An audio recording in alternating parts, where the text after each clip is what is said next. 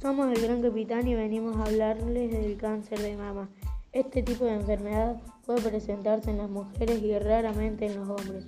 Los síntomas del cáncer son las protuberancias en el pecho, las secreciones de sangre del pezón o el seno.